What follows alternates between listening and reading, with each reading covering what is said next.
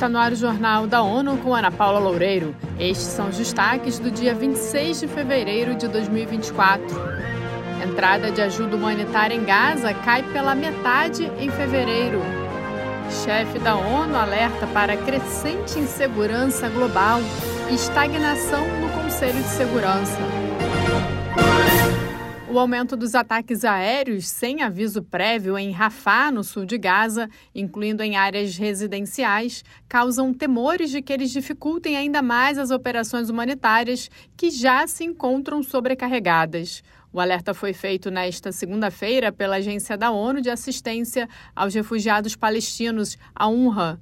Quase 1,5 milhão de pessoas estão em Rafah, mais de seis vezes a população que habitava o local antes de 7 de outubro. Em um boletim divulgado nesta segunda-feira, a UNRWA afirma que fevereiro foi um mês em que pouquíssima ajuda chegou em Gaza, com uma média de quase 98 caminhões entrando por dia, uma redução de 50% nos suprimentos em comparação com janeiro de 2024.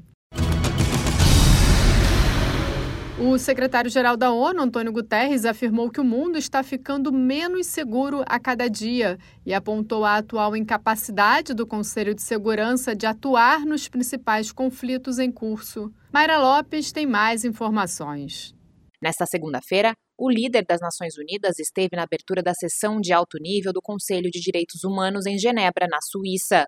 Em seu discurso, ele falou sobre a questão do Oriente Médio e avaliou que uma ofensiva israelense total em Rafah significaria o fim da ajuda humanitária liderada pela ONU para a população de Gaza. Guterres fez um amplo apelo à comunidade internacional para que cumpra a sua responsabilidade principal de promover e proteger os direitos humanos em todos os lugares e para todos. Da ONU News, em Nova York, Mayra Lopes. O chefe da ONU insistiu que qualquer extensão adicional da operação terrestre de Israel no sul de Gaza não seria apenas aterrorizante para mais de um milhão de civis palestinos que se abrigam lá, colocaria o último prego no caixão nos programas de ajuda.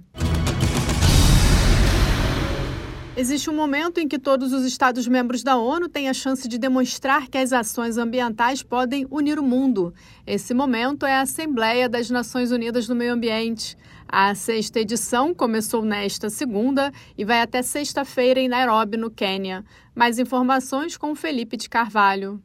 Criada para ser uma espécie de parlamento mundial sobre o meio ambiente, a UNEA se reúne a cada dois anos para definir prioridades para as políticas ambientais e desenvolver a legislação internacional sobre o tema. Esse é o único evento, além da Assembleia Geral da ONU, onde todos os Estados-membros participam. Atualmente, Brasil e Portugal fazem parte da vice-presidência da Assembleia. Nesta edição, estão confirmados 6 mil participantes. Os números representam novos recordes e demonstram a importância crescente do evento. Da ONU News em Nova York, Felipe de Carvalho. A UNEA foi estabelecida em 2012 na Conferência Rio realizada no Brasil. Desde então, inaugurou uma nova era do multilateralismo, onde o meio ambiente recebe o mesmo nível de importância que outros temas globais, como paz e saúde. Uma recente parceria entre a ONU Mulheres e o município de Maputo entregou alimentos, kits de dignidade e equipamentos para garantir a segurança e o bem-estar de pessoas em situações de risco em Maputo.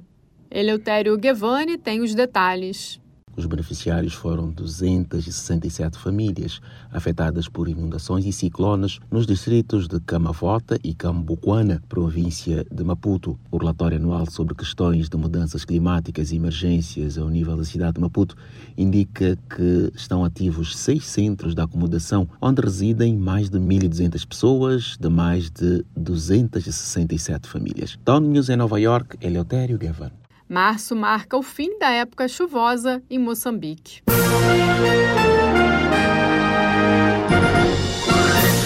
Confira mais detalhes sobre essas e outras notícias no site da ONU News Português e nas nossas redes sociais.